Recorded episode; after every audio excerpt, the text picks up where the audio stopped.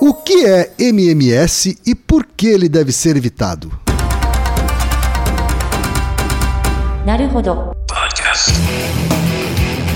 Bem-vindo ao Naruhodô, podcast para quem tem fome de aprender. Eu sou Ken Fujioka. Eu sou Altair de Souza. E hoje é dia de quê?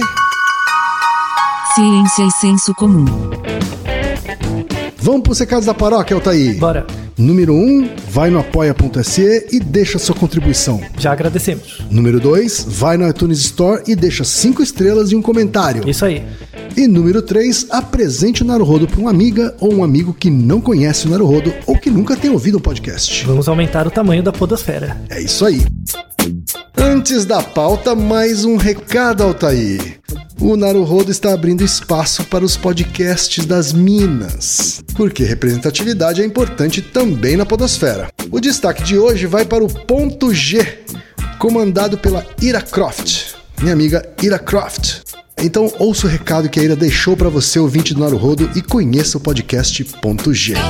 Olá, eu sou Ira Croft, apresentadora do podcast Ponto G, um programa sobre mulheres para todos os gêneros. O Ponto G é um podcast que narra a trajetória de mulheres incríveis que marcaram a nossa história e que muitas vezes foram ignoradas ou esquecidas. E eu vim aqui fazer um convite para você, ouvinte, para você acessar o nosso podcast e conhecer a história dessas mulheres incríveis. O nosso programa tem caráter educativo e informativo, visando levar o máximo de conteúdo ao ouvinte em poucos minutos. Além disso, somos idealizadoras do movimento Mulheres Podcasters, uma ação criada para incentivar o trabalho de mulheres na mídia podcast e que por meio da hashtag Mulheres Podcasters você pode indicar ou conhecer podcasts feitos ou com mulheres. Agora, acesse aí o seu agregador de podcast e digite .g, assine e escute. Obrigada e até lá! Altair, temos pergunta de ouvintes. É uma pergunta de utilidade pública, dessa vez. Verdade, verdade. É uma pergunta que veio de dois ouvintes Uhum. em momentos diferentes, mas que vão ao encontro Uhum. de um assunto que tá aí na crista do noticiário, né? Isso. É, na verdade é um assunto que vem e vai na, na Aham. última década, tem ido e voltado várias vezes fora do Brasil, Certo. mas agora infelizmente chegou ao Brasil e temos que falar sobre ele. O primeiro e-mail veio do Thales Bartolomeu, que é trader e estudante de publicidade e propaganda. Ele manda o seguinte: saudações, Cauros Altair, Ken e, por que não, Reginaldo. Claro. Aê, um abraço pro Reginaldo também. Isso. Ai, Reginaldo, você é tão bom pra mim. Já há algum tempo que celebridades, pseudocientistas, etc., afirmam que a vacina tríplice viral é causadora de autismo em crianças. Isso procede, caros colegas? Sabemos que algumas vacinas podem ter efeitos colaterais, em alguns casos, mas autismo? Existem estudos que comprovam essa ligação? Também tem o e-mail da Flora Berti, que é engenheira civil e fala de Sumaré, interior de São Paulo. Primeiramente, quero parabenizá-los pelo programa. Muito obrigado. Descobri essa semana o podcast de vocês e enquanto faço minhas coisas, vou escutando o Naruhodô, me divertindo e adquirindo mais conhecimentos. Hoje, navegando pelo Facebook, me deparei com a seguinte notícia: Menino melhora do autismo com dieta livre de glúten e laticínios. Ai, ai. Vocês sabem dizer se é verdade, se existem estudos a respeito disso? Poderiam falar um pouco sobre autismo e se é verdade que autistas possuem um raciocínio lógico e matemático mais elevado? Um grande abraço e muito sucesso ao Naro Rodô. Muito obrigado. Altair, vamos falar sobre autismo e MMS. Qual é a relação entre essas É, coisas? autismo e outras coisas quaisquer. Vamos começar falando um pouco do autismo em si, Uhum. né? Kim, você tem contato com pessoas que receberam diagnóstico de autismo ou Não, não no meu círculo não no círculo próximo. Uhum. É, eu conheço alguns, né? Assim, a, pessoas que conhecem, têm contato com pessoas com autismo, sabem que há muitos mitos, muita desinformação sobre o que é o autismo, as Sim. características e tal. Em parte pela própria comunidade científica que não divulga direito.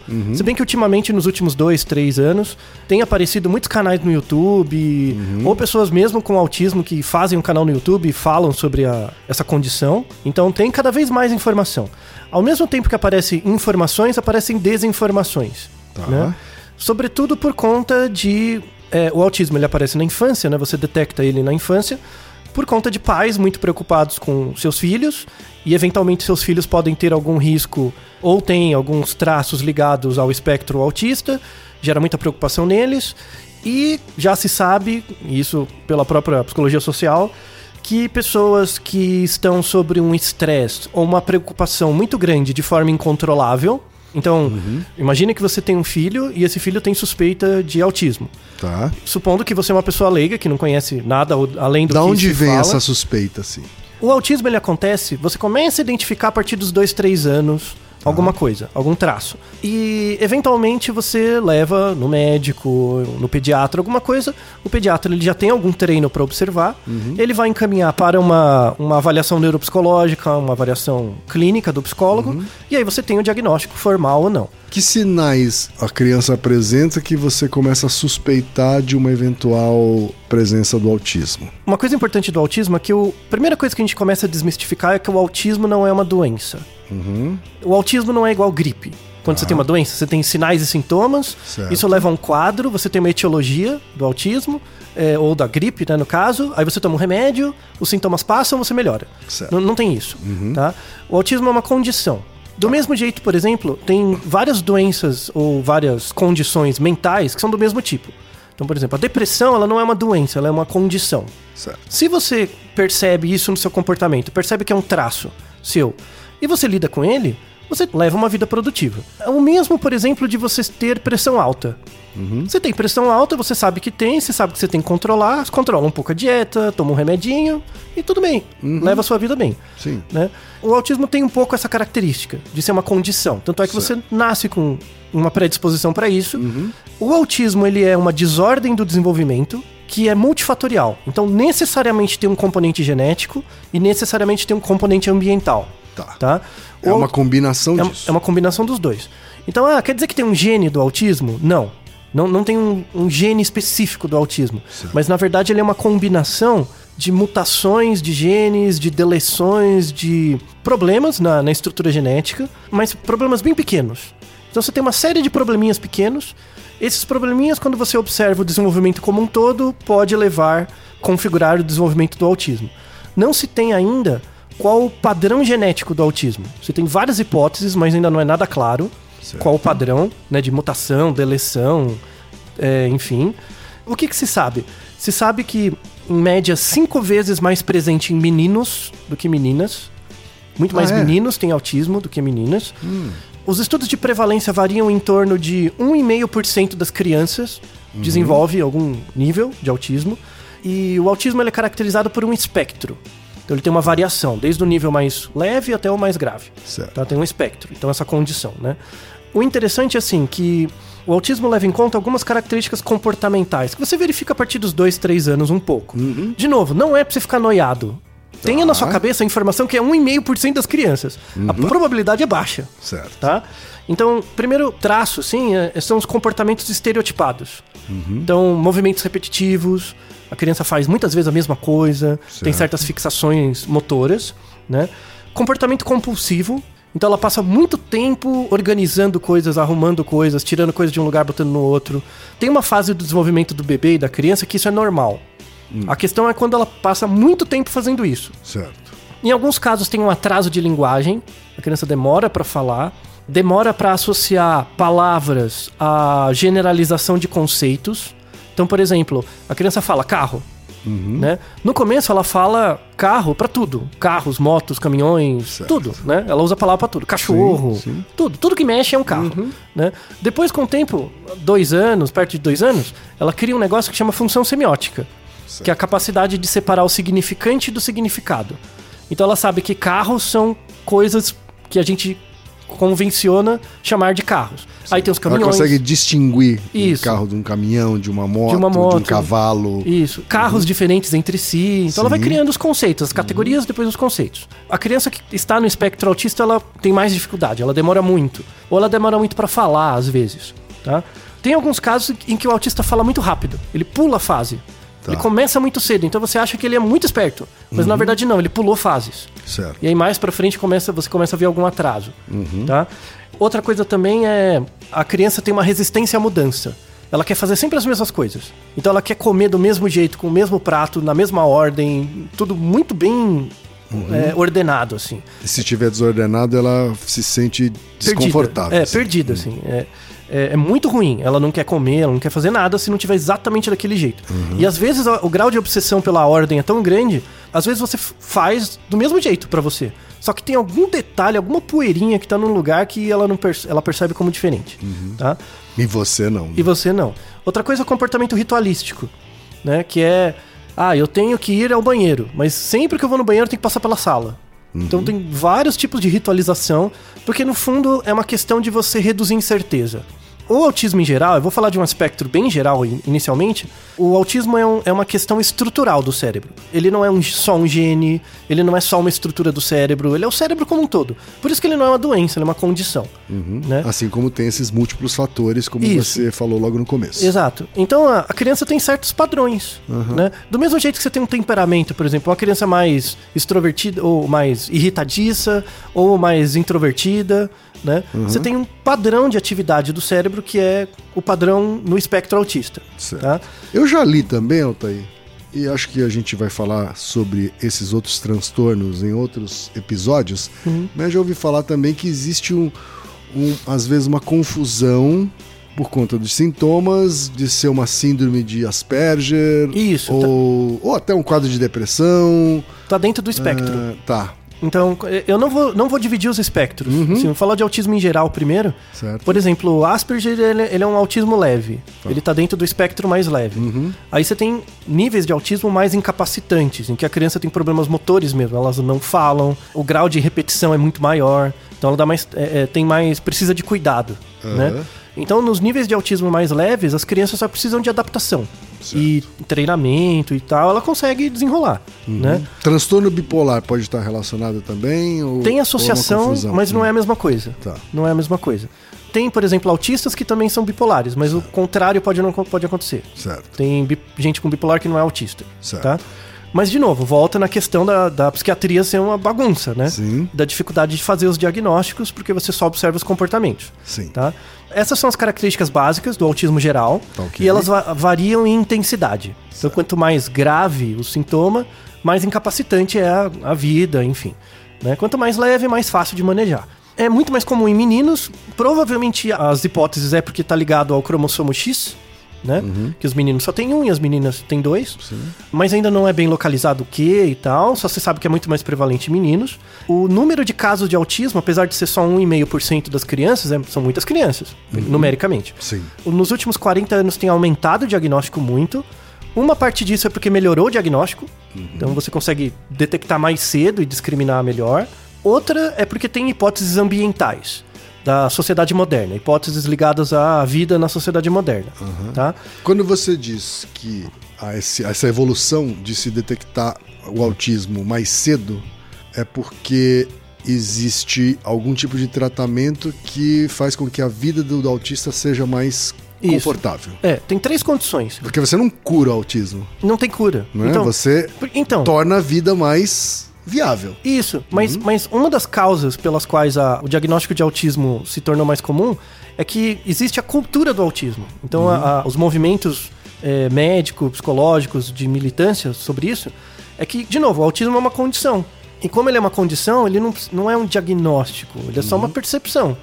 Então a cultura do autismo é você aceitar essas pessoas socialmente, porque elas têm habilidades, elas podem exercer uma, ter uma profissão, exercer qualquer tipo de atividade de forma normal. Elas só precisam de adaptações do ponto de vista social. A mesma sociedade que pode aceitar, por exemplo, uma pessoa com autismo comum, num nível aceitável, no mercado de trabalho, É a mesma sociedade que pode ser mais inclusiva, é, aceitar pessoas de diferentes condições, credos, raças e por aí vai. Um dos aspectos importantes que melhorou o diagnóstico, entre aspas, do autismo é ele ser transformado numa questão cultural, que é resultado da sociedade moderna. Tá? Não é uma doença que é detectável antes do bebê nascer, por exemplo. Não. Tem Né? tentativas, tem pesquisas, mas ainda não, não, não tem nada muito confiável. Certo. Né? Se sabe que o número de casos tem aumentado ao longo do tempo, e inclusive tem pesquisas interessantíssimas na área. Poluição ambiental, sociedades com maior poluição. Poluição não é só fumaça, tem vários tipos de partícula que a mãe inala, né? Vive numa cidade, inala. Isso pode passar a, a, a barreira hematocefálica do bebê, pode entrar na, na placenta. Tem estudos sobre isso, Certo. mas ainda é muito inicial, né? Pela dificuldade técnica. O que se tem de mais sólido é a exposição a agrotóxico. Isso já se sabe. Então, comunidades rurais, onde as pessoas trabalham com agrotóxico, aumenta a chance de ter filhos com autismo. Isso já é. Já tem uma relação razoável. Não tem relação alguma com vacina. Zero. Não existe relação nenhuma entre autismo e vacina. Temos um Naruhodo sobre isso, que é o Naruhodo 146, né? Que é porque precisamos falar sobre vacinas. Não existe essa associação, tá? Isso é importante. E tem uma outra teoria que é sobre inflamação. Quando o seu corpo fica inflamado, você aumenta certas substâncias do seu corpo. As catecolaminas, tem vários tipos de substância. Então é, é meio que uma sinalização pro seu corpo de quando você está inflamado, quer dizer que você está sofrendo ataques externos. Sim. Seja por estresse, seja por doença autoimune, seja por alguma doença que aumenta o seu estresse inflamatório. Fizemos lá atrás no Naruhodo um episódio sobre chikungunya. E uma das condições da chikungunya é que aumenta o seu estresse inflamatório. E vamos deixar na descrição também. Então, um- uma das hipóteses é que a mãe, por exemplo, ela ou tem uma doença autoimune, ou tem um grau de inflamação acima da média, pode aumentar um pouquinho a probabilidade. Não é uma causa direta, mas aumenta a probabilidade. Tá? Mas aí, reforçando aqui, não há nenhuma relação entre autismo e vacina. Zero, zero, zero. Isso, isso é balela mesmo. Agora que eu fiz um resumo inicial das evidências, né, do que a gente tem e tal, vamos começar a trabalhar agora essa história do MMS. Porque nenhum dos nossos ouvintes comentou isso, mas é algo que está muito em voga agora. Sim, tá? inclusive médicos falando sobre isso, Ai, né? é uma vergonha. Por isso que eu falo que É. medicina não é ciência. Mas enfim. Exato, medicina não é ciência. É, então, é uma técnica, né? Quando você é mal formado, igual a psicologia gera um monte de psicólogo mal formado, a medicina não é exceção, né? MMS quer dizer Miracle Mineral Supplement. Né? Suplemento. Começa com Miracle já é já desconfiar, né, Tem alguma coisa. Então, suplemento mineral miraculoso, algo assim do tipo, né? Meu Deus. Às vezes chamado de solução mineral miraculosa, tá? É uma substância que eles vendem num frasquinho com contragotas, né? Você coloca gotinhas. Também chamado de protocolo CD. CD. Protocolo CD. Isso, Por um pro- que isso? Então, porque CD é o principal componente do MMS, Uhum. que é o dióxido de cloro, tá? Dióxido de cloro. Isso, é o nome da substância. Por isso CD, né? Dióxido de é, clorane. Já fiquei com medo disso. Então, quando você sabe um pouquinho de química, não é verdade? Que a gente aprende química no colégio, né? Quando você aprende um pouquinho de química, você já fica dióxido de cloro. Cloro eu sei que é um bagulho que não é muito bom de tomar. Isso, não. Mata coisas na piscina, por Isso, exemplo. né? mata coisa em um monte de lugar, cloro. Você Mas não bebe água com cloro da piscina, né? Então, é. Aí as pessoas que têm um conhecimento muito vago, assim, ah, mas sal, né? Que é cloreto de sódio. Isso, Tem cloro no sal também, eu não morro comendo sal. Você entende? É um, é um nível de Sim, entendimento sim. químico, né? Básico. Esse MMS, de onde ele surgiu, né? Hum. Ele já, sur- já surgiu desde o começo dos anos 2000, Uhum. tá? Vira e mexe, ele entra na mídia, entra e sai. Ele era muito comum nos Estados Unidos no Canadá, tá? E um pouquinho da Europa, porque o criador dessa substância é, é americano, que é o Jim Humble. Jim Humble, Jim Humble, tá? o maldito. Vamos deixar a descrição, né? No, um link sobre ele, né? Uhum. Tem um documentário muito bom da CBS sobre o Jim Humble. Certo. Ele criou uma, uma espécie de religião mesmo, né? Uma enti- ele, ele não denomina como religião, mas é um culto, Sim, né? Uma seita. uma seita chamada Spirit of Health. O espírito da saúde, né? Certo. E o... O espírito da saúde. Isso. O Jim Humble, ele, ele viajou. é- Era alguém americano do centro dos Estados Unidos, tem aquele estilo empreendedor americano, né? Certo. E ele viajou muito por países da América Central e tal, é, muito na África também, porque ele tinha alguns negócios, algumas atividades. E aí ele foi, ele começou com dietas. Então ele, aquele meio naturólogo, uma mistura de coisas. Tá ele, ele testava vários tipos de alimento, dietas, até ele chegar nessa coisa do dióxido de cloro. Exatamente pela sua percepção, né? Cloro limpa muitas coisas, né? Limpeza do corpo. mas, mas a relação é Uhum. Bem é? por aí. É, É bem por aí verdade. mesmo. É, se limpa Se limpa a piscina. então, então, só para vocês terem uma ideia, o dióxido de cloro é algo extremamente tóxico. Aham. Mesmo, muito, muito tóxico, tá? A concentração, por exemplo, numa piscina. Ah, então eles botam na piscina isso? Não é o dióxido de cloro, é uma Sim. Uhum. transformação disso um pouco mais leve, né? Mas você não pode ficar bebendo água da piscina muito Uhum. também, né? O dióxido de cloro é a versão mais concentrada, mais forte, ela é corrosiva. A concentração mínima a partir do qual você começa a a ficar intoxicado é 0,8 miligramas. É muito Você pouco. precisa de muito pouco Pra ficar eh, intoxicado. dióxido de cloro Pra ficar pra intoxicado. intoxicar uma pessoa. Isso. E aí ele propõe. É tipo beber água sanitária, assim, é isso? É, é tipo isso, isso. É tipo beber alvejante. Uhum. É, sabe aquele negócio que você. Ah, que sua mãe fala, você não pode. Não, não põe a sua roupa perto da cândida porque Isso, mancha. É, aquilo. Bebê dentro, cândida. Dentro de você. sabe? Parecido com beber cândida. É, é bebê cândida, Tá é a mesma substância. E aí o Rumble, ele criou, né, ele montou dois frasquinhos. Uhum. Um frasquinho é o MMS e o outro é um complemento. Então você coloca um pouquinho de clorito de dióxido Dióxido de de- cloro, Uhum. duas, três gotinhas, e um pouquinho de ácido cítrico. Né? Ácido cítrico. Isso. Pra dar- pra pra- dar pra- Pra dar ele uma- reage um pouco, diminui um pouquinho a concentração, né? Duas, três gotinhas. O ácido cítrico, às vezes, é, tá presente também no suco cítrico. Aham. Então, algumas pessoas colocam suco de laranja, colocam lá duas gotinhas e põe um pouco de água pra diluir, né? E aí você toma essa merda, basicamente. Certo. Né? Uma laranjada envenenada. Uma, uma laranjada é, é, Envenenada. alvejante, né? É. E aí ele começou, ele visitava países pró- pobres e ele criou uma religião depois mesmo, né? Tanto é que ele oferece treinamentos. Você pode entrar no site dele, se cadastrar, fazer um curso, você paga uma grana, você faz um curso de formação, de como usar substâncias, pra quê, como é que se mistura, toda parte lá. E você sai com um título de pastor. Na verdade, Pastor. bispo. Bispo. Você sai com Bispo? a formação de bispo. Olha só. Bishop, né? Só com a formação de bispo do espírito da saúde. Mas aí eh, você tá dizendo que uma multidão caiu nessa. Então, ele diz mesmo no site, né? É. Que o, o- essa substância, o MMS, cura 95% de toda e qualquer doença. 95% das De doenças. qualquer doença. É. Quer Aí- dizer, ele não cura só autismo. Não, tudo. Ele tudo. cura qualquer tudo. coisa. Frieira, dor de corno. De tudo. frieira a câncer. Tudo, tudo, tudo. Tanto é que tem o documentário da CBS que é muito interessante que mostra um bispo, né? Não mostra o cara, mostra o bispo falando. Uhum. Não, eu tenho caso de pessoas com ebola que foram curadas tomando três meses, tomam um copinho por dia. Não dá pra entender. É, Que tragédia isso, Altair. mas muito, muito. E aí isso começou a ficar popular, Uhum. né, nessas comunidades dos Estados Unidos, subiram pro Canadá. Isso era vendido como um suplemento, porque não é remédio, é um suplemento. É, as pessoas entravam em contato e aí entra no boca a boca. Por exemplo, ah, eu vou na minha igreja, né? Igreja, igreja. Eu vou na minha igreja e tem tal pessoa que fala, ah, eu tô com um filho doente e tal, ele tá tomando esse remédio, parece que melhora. E aí recomenda, né? Vai também. E, e vai esse boca a boca, né? Sim. Em 2011, já faz um tempo, isso virou um problema de saúde pública no Canadá.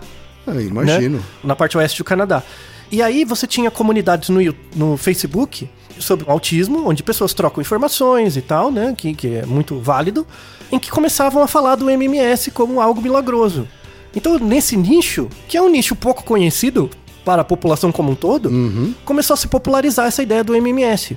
E aí, mães começavam a dar MMS para os filhos autistas, achando que eles iam melhorar. Como automedicação, eu Como uma medicação. Não, como um fitoterápico, sabe? Essa, essa Mas ideia? médicos ah, chegaram a, a receitar isso? Então, nos, nos Estados Unidos no Canadá não chegou nisso. No Brasil, sim, né? Porque o Brasil também, né? Brasil, Mas, zil. é, então. O dióxido de cloro, É. ele tem vários problemas no organismo. O uso crônico, né? Falência renal, falência hepática, problemas de coagulação do sangue. Ele é corrosivo, ele corrói tecidos. E ele é muito amargo, o gosto é ruim, mesmo diluindo na água e tal, né? Então, imagina que você dá pra a criancinha lá, um- um- pensa um autista com um funcionamento bom, né? Ele toma uma vez, é ruim, qualquer criança, né? Um bagulho horrível. Aí ele começa, ele sente um pouco mal, né? E uma das coisas que é o mais clássico do autismo, né? Por isso que pegou, né? Que é o, o autismo, ele, o autista, ele, quando ele é um pouquinho mais grave, ele não fixa no seu olho, ele não olha pra você, né? E que as pessoas dizem que ele não presta atenção, né? Mas na verdade é, essa dificuldade de fixar Isso. o olhar, né? E aí mostra o desconhecimento da própria teologia do autismo. Uhum. Quando o autista não olha pra você, não é porque ele não presta atenção, é que o olhar transmite informação demais. Uhum. E o cérebro dele não consegue filtrar. Por exemplo, imagina você olhando nos olhos de alguém. Você não começa a ficar sem graça? Uhum. O que é ficar sem graça do ponto de vista cognitivo? É que quando você tá olhando pra alguém, que não é alguém que você gosta muito, enfim, alguém que você você só conhece, chega uma hora que você tá olhando tanto tempo pra pessoa, você tá trocando tanta informação, que seu cérebro precisa inibir um pouco. Uma espécie de overload, assim. Isso, isso, overload de informação. E aí ele dá uma inibida, né? Uma das formas é você desviar o olhar. Então, às, vezes, às vezes você tá olhando pra alguém, você desvia o olhar e olha de novo. É uma forma de diminuir um pouco a quantidade de atenção, Sim. né? O autista, ele não tem esse mecanismo é, inibitório. Certo. Então, na verdade, não é que o autista E sente ele de... vira o rosto mesmo, né? assim. Ele nem olha. É, vira o né? rosto, olha pra baixo. Olha né? pro Olha- lado, né? Uhum, olha então, pro nada. É, não é nem que o autista não presta atenção, ele presta atenção demais. Uhum. E por ele prestar atenção demais e não conseguir limitar, ele fica Sim, daquele jeito. Na verdade, ele tem a dificuldade de parar de prestar atenção. né? Exato, ex- que é exatamente o contrário do que as pessoas pensam, né? Por um mecanismo é, é, neural, né? E aí, o, autistas um pouco mais graves têm dificuldade de fala, tem aquelas repetições todas, e você não consegue dar por via oral, enfim. Eles começaram a fazer enemas. Sabe o que é enema? É Não. Tipo, você faz a diluição, coloca numa quantidade de água, coloca num- numa mangueirinha e injeta no ânus da criança. Como se fosse uma lavagem intestinal. Sabe? Como se fosse uma lavagem intestinal. Se quer dizer, o que parecia que não dava pra piorar, dá, pra Dá piorar. pra piorar, tranquilo e tal. E aí o que que acontece? Ah, né? o Pra você ver, para você ver o grau de desconhecimento das pessoas mesmo. Uhum. Co- Como a preocupação com o outro faz com que a pessoa desconsidere coisas básicas assim. Isso independe de escolaridade. A pessoa, ah, mas a pessoa é muito burra pra E, fazer e isso. por que que ela... Por que que se chegou a essa opção? Não, então, você tem que tomar a substância Uhum. pra ela entrar em contato com a mucosa do trato digestório. Não vai por cima, então vai por baixo. Isso. Que é, por exemplo, ah, você tá intoxicado. Então eles fazem uma lavagem pra desintoxicar. É a mesma ideia. E aí tem vários relatos, né? A gente tem registros disso até, de que você faz um enema né, de, de- do MMS e a criança começa a expelir. Não é uma pedrinha, é menos que isso, né? É uma. uma uma coisa é, amarronzada, que não, não é cocô, né? É uma coisa amarronzada. Tá. E muitas pessoas dizem, olha, ele tá melhorando, né? Porque está saindo, como é essa maldita igreja do espírito da saúde, está saindo as coisas ruins, né? E as pessoas divulgam fotos nos grupos e tal, né? Que tá saindo. Isso é a parede da mucosa intestinal. Que desgraça. Você tá Você acabando tá destruindo a parede. intestinal. Parece uma coisa de louco mesmo, mas, de novo, é o desconhecimento básico das pessoas de princípio de química e da substância. Então a pessoa pensa, ah, você limpa, limpa qualquer coisa. Mas a pessoa não tem um entendimento formal do que é química, da aplicação da química, né? Tanto é que o, o próprio Jim Humble já foi acusado de duas mortes nos Estados Unidos, né? Sim. Aqui no Brasil não se sabe se tem mortes por causa disso e tal. Aqui no Brasil tem alguém pregando isso, Altair? Algumas pessoas, né? Vale a pena mencionar que o, o Ministério da Saúde fez alguma coisa já, a Anvisa já proibiu, há muito tempo ele já tinha proibido. Não, não tá doido. Só que assim, a Anvisa não tem poder de polícia. Então ela proíbe, não, é- não pode vender em, em farmácia, nada, não pode, né? Mas é vendido no Mercado Livre. Então você pode comprar pela internet, que é o que acontece nos Estados Unidos, né? É vendido no Mercado Livre. Sim, você compra. Você manda, ou, ou você manda um e-mail pra alguém que faz, a pessoa compra e te manda por correio e acabou, né? Os frasquinhos, né? Nos Estados Unidos e no Canadá, esse problema já vem desde 2010. Vira e mexe e volta, né? Aqui no Brasil é um problema que começou no final do ano passado pra cá, né? Foi popularizada por uma jornalista que é a Andrea Werner. Ela é uma jornalista e escritora. Ela tem um blog que chama Lagarto Vira Pupa um blog. E tem um canal no YouTube, que é o próprio nome dela, né? eh, Andrea Werner. E ela é a mãe de uma criança autista. Então, esse canal é muito legal porque mostra né, as dificuldades mesmo Sim, da mãe, da, ah, coisas. E ela, como ela faz parte da comunidade, ela começou a entrar em contato com as mães, enfim. E, e ela começou a entrar em contato com essa coisa do MMS, viu que é uma viagem, e viu que várias mães caem nessa coisa, né? De novo, eu quero realmente fazer uma ponte, porque existe uma ponte do ponto de vista psicológico. Quando você chega e, e tá tomando seu suco detox, né? Fala, ah, mas eu vou me desintoxicar, eu vou tomar um suco detox, né? Aquela merda. E aí você fala, aí você fala, mano, você sabe que suco detox não desintoxica nada, isso, isso é marketing, né? Não existe. Ah, não, mas não faz mal, então eu tô tomando. Essa mesma lógica você vai crescendo. Então, a mesma lógica do povo Namastê Gratidão, que fala que eu vou me des- desintoxicar tomando um suquinho de couve, sabe? Depois escala pra falar mal de vacina e vai escalando pra você enfiar Cândida, no Cândida, rabo. É, Hum. do coitado da criança, sabe? E é o mesmo raciocínio. Então, pense as, as famílias de, de crianças autistas, apesar de toda a questão da cultura do autismo e tal, existe uma reprimenda social, existe uma dificuldade. É, né? então, acho que existe um. um- Chega-se até talvez a um certo desespero, né, de tentar retificar essa situação de alguma forma. E tentar remediar, E né? aí buscar- começa a fazer besteira. Né? Isso. Já se sabe, né? A gente tem um. chama até efeito de Dunning-Kruger. Né? O efeito de Dunning-Kruger é quando você tá sobre um estresse tão grande. Por razões que você não tem controle. Então, eu tenho uma criança com autismo, ela tem várias dificuldades. Eu não tenho o que fazer, eu tenho que, cuidar e tal, mas eu fico sob muito estresse. A sua capacidade de discernir diminui Sim. em situações de estresse. Acontece, é normal. É igual, por exemplo, o avião tá caindo. O avião tá caindo, ah, mas eu nem vou, eu não preciso ficar ouvindo as, as orientações da aeromoça. Precisa sim. Porque quando o avião cai, mesmo que as pessoas sobrevivem, você vai ficar retardado. Você vai ficar tão assustado que você vai ficar retardado. Então você tem que seguir. Então, é- essas situações não é pra você ficar culpabilizando as pessoas. Ai, que idiota fica fazendo. Não, o idiota é você. A pessoa passa por um estresse muito grande onde ela acha que esse tipo de atividade, tratamento, é algo aceitável. Sim. Né? E muita gente fala, ah, é que você não acredita. Que é a mesma coisa que falar, você não acredita no poder desintoxicante da couve. Não é pra acreditar, demônio! Diabo! Sabe? É- é- não é uma questão de crença. Não tem um mecanismo que ligue desintoxicar o corpo com um suco. Assim como não tem nenhum mecanismo que ligue tomar cândida e autismo. Sabe? Inclusive, tem um, um artigo que vamos deixar na descrição, que é um artigo que fala. O único artigo eu procurei muito na literatura formal sobre a relação entre dióxido de, de cloro e autismo. Eu achei o contrário. É. Eu achei um artigo sobre toxicidade, estresse oxidativo em autismo, mostrando que, na verdade, o- os cloretos e cloritos, né, os canais de cloro, eles ficam superativados na, na, na situação de autismo. Então, na verdade, mesmo que essa você tome essa substância e ela fosse. Se ela fosse inerte, ela faria mal. Certo. Então, não tem nenhuma razão química, sabe? Nenhuma. Inclusive, é, só pra falar, ah, mas você não é químico. De fato, eu não sou químico, né? Eu convidei um, um- um colega, divulgador científico também, o Eduardo, que tem um canal muito legal sobre... tem- existem poucos canais no YouTube sobre química específica, né? É o Química do Zoeira, não é? Química da Zoeira, isso. Que é um canal muito legal. Ele é um divulgador científico, tem doutorado em química e tal.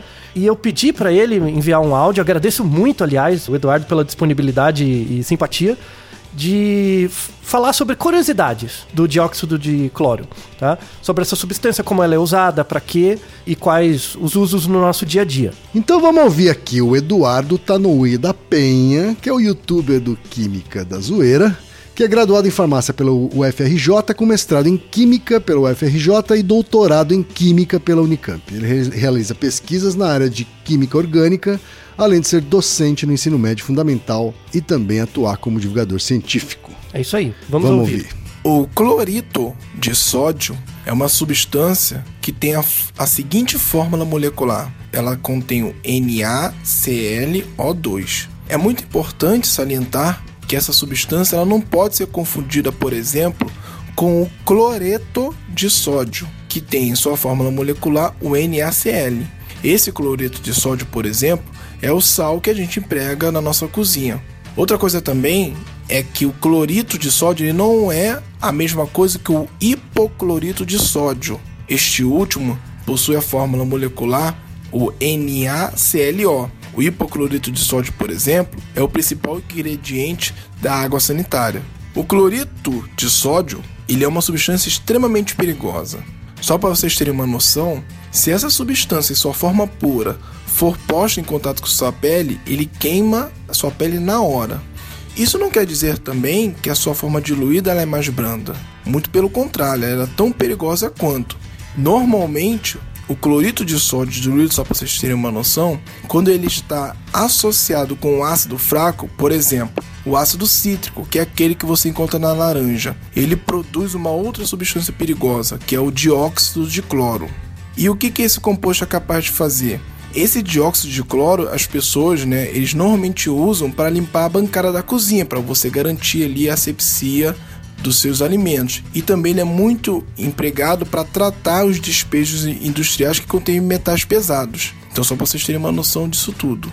E finalmente, em alguns lugares, como por exemplo no Reino Unido, se uma pessoa quiser empregar essa mistura, essa asso- associação de cloreto de sódio com ácido como agente desinfectante para a obtenção de água potável, ela tem que possuir uma autorização do governo. Ou seja, não é uma prática corriqueira que você pode fazer na sua casa. E aí, Altair, algum comentário em cima da aula em dois minutos que o professor nos deu? De fato, ser químico é outra história, né? Quando você tem conhecimento básico da área. Ele descreveu a reação do MMS, né? Na verdade, o dióxido de cloro é o resultado da mistura do clorito de sódio com ácido, né? E no Reino Unido isso é proibido, você tem que ter uma, uma permissão. E no caso do no Reino Unido, eu uso isso pra limpar água, pra pra limpar lugar, pra pra desinfetar coisas. E aqui não, aqui a gente dá pro autista. Eu, eu fico doido. É desesperador mesmo. Pois é, então. E vamos deixar na descrição várias notícias que mostram. é, aqui no Brasil, em 2019, né, tem um- uma notícia da Folha falando sobre isso, mas desde 2015 e 2016 já tem notícias em inglês sobre isso também divulgando. E de novo mostra uma junção entre o desespero das pessoas em buscar uma cura por uma condição que não necessariamente é uma cura, mas é uma condição que tem que ser entendida como algo integrante do sujeito, né? um- uma característica integrante que pode ser aceita. Desinformação, uma perspectiva religiosa totalmente errada e pessoas aproveitadoras. Sim. Basicamente isso. O Jim Humble, ele diz mesmo, né, no, no documentário fala, que ele se considera um enviado de Deus.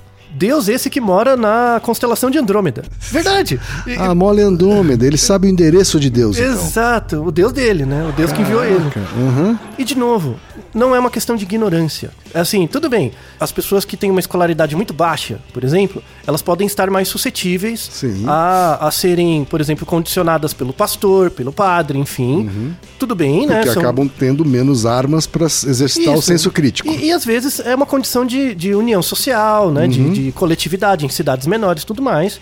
Mas com certeza, por exemplo, quem tem exemplos, eu também tenho, de pessoas que fizeram faculdade, pós-graduação, têm bons empregos e ficam acreditando em homeopatia, que fica. Em horóscopo. Em horóscopo, que fica usando umas dieta detox também, Uhum. falando que é mais saudável, em vez de mudar a desgraça da vida dela e pensar de um jeito um pouquinho mais lógico. Uhum.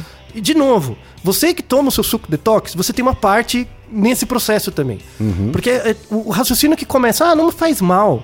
Ou, por exemplo, ah, eu compartilhei no WhatsApp de que comer, sei lá, broto de feijão é bom pra reduzir câncer, né? Ah, mas não faz mal. Uhum. Mal feijão- não vai fazer, né? Exato. Esse discurso do mal não vai fazer. Mas é aí que começa. Mas Qual a relação entre broto de feijão e câncer? Qual a relação entre o óleo de coco, por exemplo? E aí a gente tem, entra no exemplo dos médicos né, do Brasil, o maior exemplo de pseudociência aplicada é o Larry Ribeiro. Sabe? Ele usa uma estratégia muito. Que é médico, que é Sim. famoso. que é médico famoso, o canal do né? YouTube Ou seja, dele tem, milhões. Todas as, todas as características para virar uma desgraça. Do mesmo jeito que você tem ótimos canais de divulgação científica e tal, você tem bons canais também de pseudociência, né? Com milhões de seguidores, ambos. E aí você polariza a discussão que não é, é uma falsa dicotomia. Você tá matando gente. É muito grave. O Larry Ribeiro já teve seu CRM caçado. E ele usa um- uma estratégia que é muito parecida com as estratégias dos Estados Unidos. Em que você fala coisas corretas e algumas coisas muito erradas. E você vai pareando. Então a pessoa Você vai alternando entre verdades e falsidades. isso. Por exemplo, ele defende muito boa alimentação. Que faz sentido. É cl- claro, você tem que controlar a sua alimentação, uma boa dieta e tal, tal, tal. Até porque o inverso não existe, né? Então, mas ele vai metendo uns loucos no meio, entendeu? E nos Estados Unidos também. É que aqui no Brasil tem muitos grupos religiosos que usam MMS, que propagam entre os, os- as pessoas do grupo, né? Nos Estados Unidos, o CDC americano já barrou mesmo, no Canadá também. E aí o que, que eles fazem? Que é muito interessante a estratégia, né? Tem na descrição também um vídeo, que se você assistir o vídeo, ele é uma apresentação como se fosse num congresso científico. Tem as pessoas, entra alguém. Não, não tem nada de religioso, nem nada. Pessoal, vou apresentar aqui um estudo de caso e tal. Parece que é uma apresentação científica. Para alguém que não é da área científica, parece muito sério, né? E a pessoa apresenta, ó, esse é um estudo de caso, tal, tal, tal. Eu fiz a, a utilização da substância por tanto tempo, teve tais efeitos positivos e tal, e descreve como se fosse um estudo de caso científico. Para a opinião pública, para pessoas que nunca foram num congresso científico, ela acha que aquilo é um Ela, congresso ela sai científico. convencida. Isso. Muitas técnicas pseudocientíficas usam essa estratégia. Muitas. E, de novo, aí eu faço a autocrítica como divulgador científico. Nós temos que fazer essa autocrítica. Como que a gente consegue fazer um jeito pra pessoa perceber que aquilo é picaretagem? Entendeu? Que só tem a forma e não o conteúdo. Isso é um desafio. Então, por exemplo, nos Estados Unidos, que você tem uma perspectiva mais liberal, né, tanto de economia quanto social, o Jim Humble, por exemplo, ele não pode ser preso. Ele só pode ser preso se ele for diretamente conectado a uma morte. Certo. Mas ele não pode, ele tem a liberdade de ter a religião dele, de fazer as coisas dele, das pessoas, as pessoas querem tomar, elas tomam, né? Mas não tá Ou, certo. ah, na verdade, depende de alguém que seguiu o que ele pregou e teve algum tipo de prejuízo, né? não Hum. precisa nem chegar à morte, ele pode ter simplesmente ter sido hospitalizado, enfim. Isso. Ele pode processar, né? Mas, mas o governo não vai tomar essa, essa atitude por si só. assim, Exato, né? não tem como, né? Mas um- uma estratégia que se pode fazer, por exemplo, é o próprio YouTube. Uhum. O YouTube pode fazer uma estratégia. Não vou divulgar coisas pseudocientíficas. Ponto. É verdade. Não vou. Facebook verdade. também. Não vou divulgar coisas pseudocientíficas. Sim. Afeta a liberdade de expressão? Pode ser. Tem uma- é uma faca de dois legumes. Porque aí o que é pseudociência? Aí cai numa discussão difícil. É verdade. Então, esse Mas tipo... assim, entre a pseudociência e a picaretagem, existe aí um. Tem um espectro. Né? Tem um espectro aí e dá pra começar pelo que é certeza que é picaretagem. Pois certo? é, pois é. Por, por isso que tá tendo essa onda de notícias sobre o MMS. Uhum. Então, a importância desse episódio é como informação. Sim. De novo, se você é pai, mãe de uma criança autista, ou uma criança que tem, ou um adulto que tem qualquer tipo de condição, e você administra o MMS, não é pra você pensar que você tá errado. Eu tenho plena convicção de que você faz as coisas com boa intenção. O que a gente traz aqui no episódio são evidências. Uhum. A gente mostra evidências de que isso não é uma substância segura, Uhum. não é boa, não é pra você dar pra E pessoa. não vai curar nada. Não vai curar nada. Não tem nenhuma relação com nenhum diagnóstico, nenhum mecanismo. Uhum. Até nada. porque autismo não tem cura, voltando a falar. É, não é doença, é uma Uhum, condição. sim. Né? Então, não. Sabe? Então, reveja, mude. Existem possibilidades melhores, baseadas em evidências sólidas. E, de novo, se você tem uma criança com autismo grave, é uma situação difícil. Faça terapia. Você precisa de terapia para lidar com o sofrimento ou as dif- as dificuldades de ter uma criança, um adulto nessa condição. É, é uma questão existencial que você não vai resolver magicamente. As pessoas colocam como se fosse algo mágico. E não é. É, é uma- mais E uma aí, e aí vem um- uma substância que se autodenomina miraculosa. Isso. né? E as pessoas acabam adotando sem pensar. Infelizmente. Uhum. Então, o que a gente pode fazer como divulgador científico é, de fato, trazer isso à tona e trazer a consciência das pessoas que a vida não é difícil, difícil é viver. Uhum. Difícil é se colocar na vida e encarar as dificuldades e contar com o apoio de redes sociais, de amigos e tal, para divulgar. Não confie em substâncias mágicas. Uhum. Substâncias que curam tudo, na verdade, não curam nada. Tá? Só exacerbam a desinformação das pessoas. Então é isso, vamos evitar o MMS, a não ser que seja para usar como para limpar, pra sua, limpar sua casa. Isso. Ah. E divulguem esse episódio para mais pessoas. A gente raramente fala isso, mas divulguem, porque ele é muito importante. Naru Rodô, ilustríssimo ouvinte. Naruhodô. Você sabia que pode ajudar a manter o Naru Rodô no ar? Ao contribuir, você pode ter acesso ao grupo fechado no Facebook e receber conteúdos exclusivos. Acesse apoia.se barra Naruhodô Podcast. E você já sabe, aqui no Naru Rodô, quem faz a pauta é você. Você tem alguma pergunta pra gente ou quer comentar algum episódio? Escreva pra nós. podcast.naruhodô.com.br Repetindo, podcast.naruhodô.com.br e lembre-se, mande nome completo, idade, profissão e a cidade de onde você está falando. É isso aí. なるほど。 Esse podcast é, é apresentado por b9.com.br.